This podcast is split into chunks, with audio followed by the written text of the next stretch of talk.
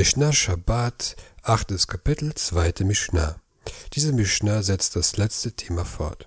Sagt die Mishnah, Hamotzi Hevel kedila asot ozen lakupa. Wer ein Seil hinausträgt, so groß, als man einen Griff an einem Korb machen kann. Wer am Schabbat ein Seil hinausträgt von der Länge genug, um damit einen Griff an einem Korb zu flechten, ist ein Opfer schuldig. Gemi kedela asot talul nafa velakvara bast, als man einen Griff an ein feines oder grobes Sieb machen kann.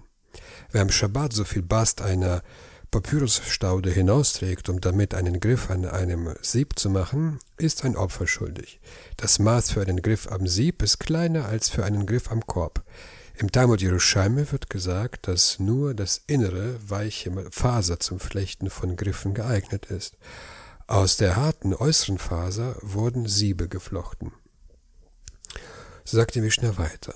ולקברה רבי יהודה אומר כדי ליטול ממנו מידת מנעל לקטן. Rabbi Yehuda sagt, als man einem Kinde zu einem Schuh Maß nehmen kann. Nach Rabbi Yehuda entspricht die Länge des Basts, für das man am Schabbat übertritt, der Länge eines Maßbandes aus Papyrus, womit man Kinderfüße misst um sie dem Schuhmacher zu zeigen. Dieses Maß ist kleiner als der Griff eines Siebs. Neyar kidei liktov alav kesher muskim, muchsim. Papier, als man darauf eine Zollmarke schreiben kann. Es ist verboten, ein Streifen Papier herauszubringen, das genügend Platz hat, um darauf zwei Buchstaben zu schreiben oder einen Stempel zu setzen, was die Zollbeamten machen würden. Dieses Dokument heißt Zollmarke Kesher Muhsim. Die Händler kauften bei den Zollbeamten besondere Zollsiegel, die beim Betreten einer Stadt von den Zollbeamten zerbrochen wurden damit die Händler es nicht erneut benutzen. Diese Zollbeamten schrieben danach auf ein Stück Papier zwei Buchstaben. Diese Zollmarke sollte dem Händler den Beweis liefern, dass er sein Zoll entrichtet hat. Hamotzi Kesher Shelamuchsim Chayav. Wer nämlich eine Zollmarke hinausträgt, ist schuldig. Der Talmud erklärt den Fall so. Wenn ich eine Zollmarke habe und ich trage sie am Schabbat davor, bevor ich sie zum Zollbeamten gezeigt habe, danach bin ich ein Opfer schuldig.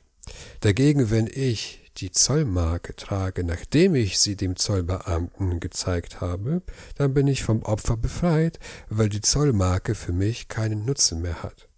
In unserem Fall hier bin ich nach Rabbi Jehuda schuldig für das Tragen der Zollmarke, auch nachdem ich diese beim Zollbeamten gezeigt habe, weil ich sie als Quittung brauche, falls ich in Zukunft erneut überprüft werde. Nayar pasul kedei lichroch al pi tzlochit ktana shelifleyatom. Radiertes Papier, als man die Mündung eines kleinen Riechfläschchens umwickeln kann. Das hebräische Wort Filiatom kommt aus dem Lateinischen und bezeichnet eine Salbe namens Folatium oder Foliatum. Das Papier aus der Papyrusstaude dient dem Fläschchen als Kork, damit der Duft nicht entweicht.